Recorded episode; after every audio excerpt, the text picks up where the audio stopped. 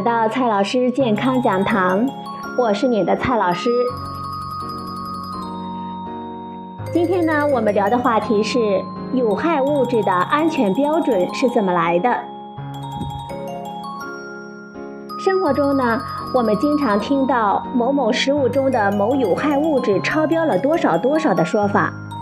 细心的人可能会发现，同一种有害物质，在同一种食物中，不同国家的安全标准不尽相同，这就产生了一种荒诞的结果：有害物质在某个含量的一种食物，在一个国家是安全的，而在另一个国家却是有害的。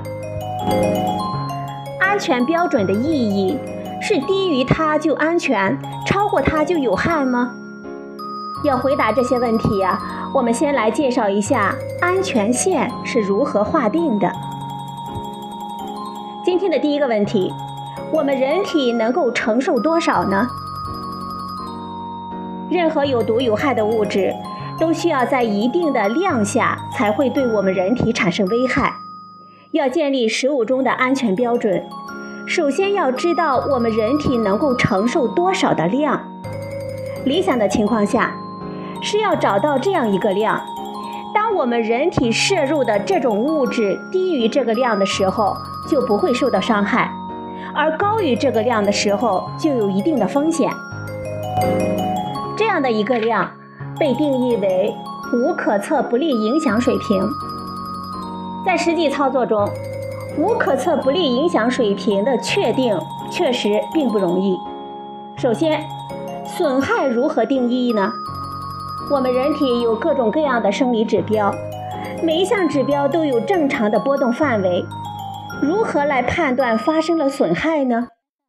其次，出于我们人类的伦理，我们不可能明知一种物质对我们人体有害，还拿人来做试验，让试验者吃到受害的地步。多数的情况下，是用动物来做试验的。首先。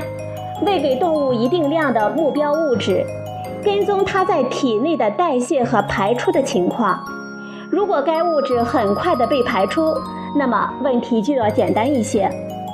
在一定的时间内，比如说几个月，喂给动物不同的量，检测各种生理指标，以没有动物出现任何生理指标异常的那个量为动物的最大安全摄入量。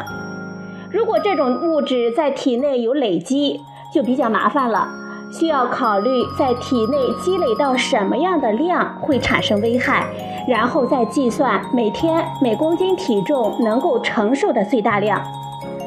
考虑到动物和人的不同，需要把这个量转化成每公斤体重的量，再除以一个安全系数，通常是几十到一百，有时呢甚至更高。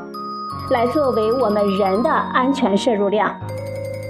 比如说，用某种物质喂老鼠，几个月之后，每天喂的量少于十毫克的那组老鼠就没有问题，而喂二十毫克的那一组老鼠中有一两只出现了不良的反应。那么，十毫克就是这次试验得到的安全上限。假如这些老鼠的平均体重是一百克，那么。每公斤体重能够承受的量就是一百毫克，然后用这个数据来估算针对我们人群的安全上限。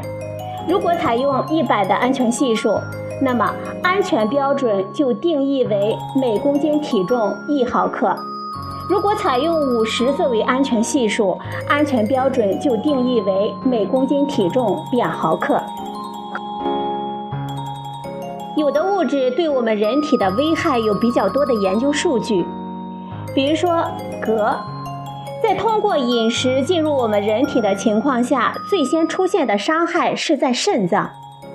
镉会在肾脏中积累，肾皮质中的镉的含量跟肾脏的受损状况直接相关。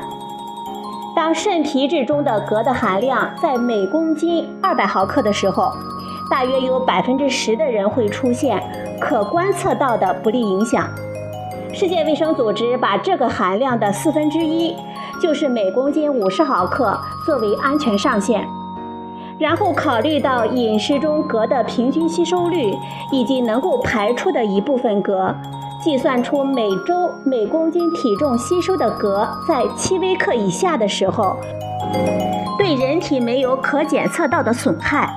这个量叫做暂定每周耐受量。平均来说，这个量跟每天每公斤体重不超过一微克是一样的。对于一个六十公斤的人，相当于平均每天不超过六十微克。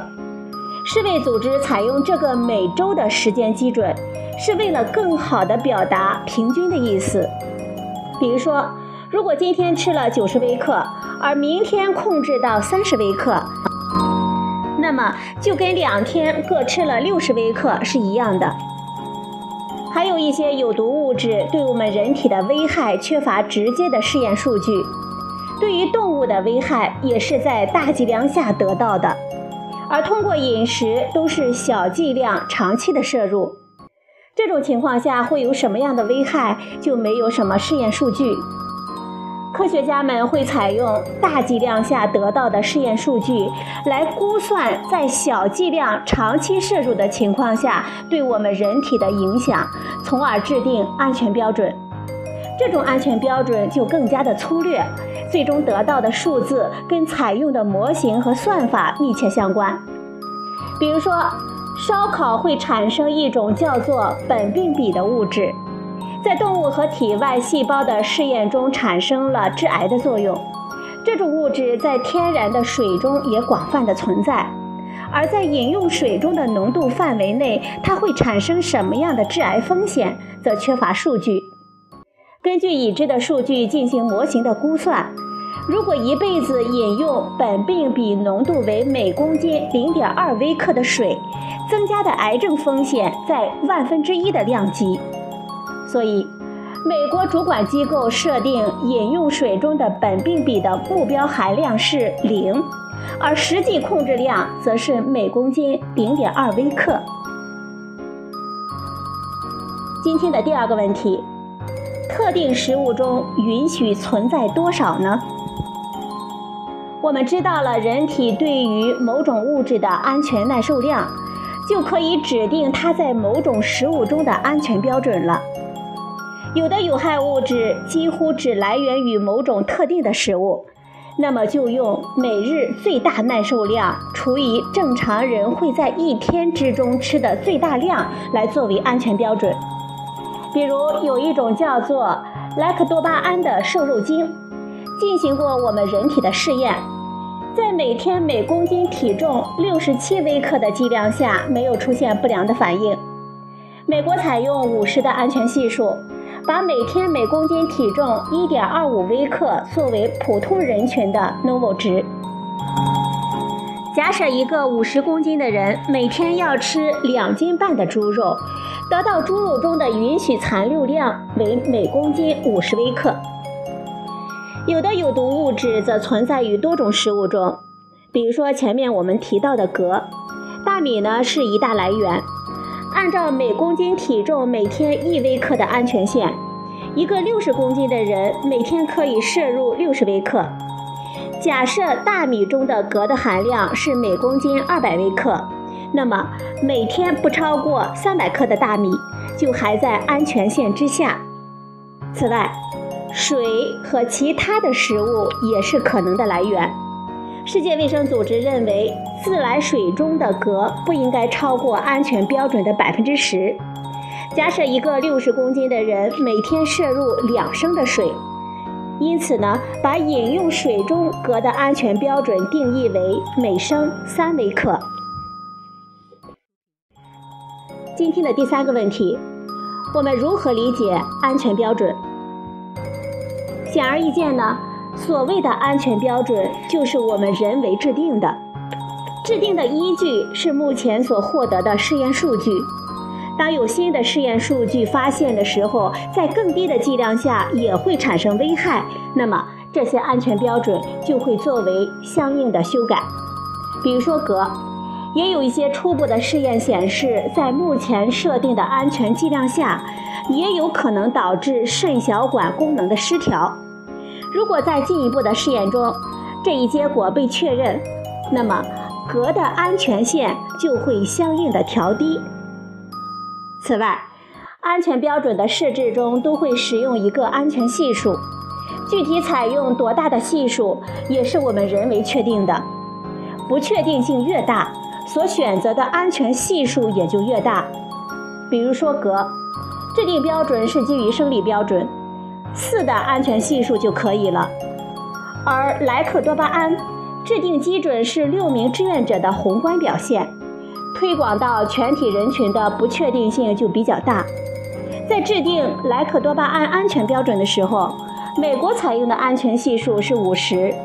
而得到每公斤猪肉五十微克的标准，世界卫生组织和加拿大的安全系数就要高一些，最后得到的标准是每公斤四十微克，而联合国粮农组织就比较保守，采用的标准是每公斤十微克。中国呢，则采用零容忍，完全不允许存在。安全标准的制定还与我们人群中对该种食物的普遍食用量有关。比如说无机砷，世卫组织制定的安全上限是每天每公斤体重两微克，相当于六十公斤的人每天一百二十微克。在欧美，人们吃的米饭不多，很难超过这个量，也就没有对大米中的无机砷做出规定。而在我们中国，大米呢是主粮。就规定了每公斤一百五十微克的安全上限，或许是基于类似的原因，日本大米中镉的安全线就比我们中国要高得多，是每公斤四百微克。不难看出呢，这些安全线只是一个控制标准，并不是安全与有害的分界线。比如说。如果一个体重六十公斤的人每天吃五百克每公斤含零点一五毫克镉的大米，那么它是超标的；而如果只吃二百克每公斤含零点二五毫克镉的大米，则处在安全范围。这就像考试，总需要一个及格线，考了六十分的人就通过了，而考了五十九分的人就不及格。但是这并不意味着得六十分的人和得五十九分的人就有根本的差别。好了，朋友们，今天呢，蔡老师给大家解释了那些有害物质的安全标准是怎么来的。今天的节目就到这里，谢谢您的收听，我们明天再会。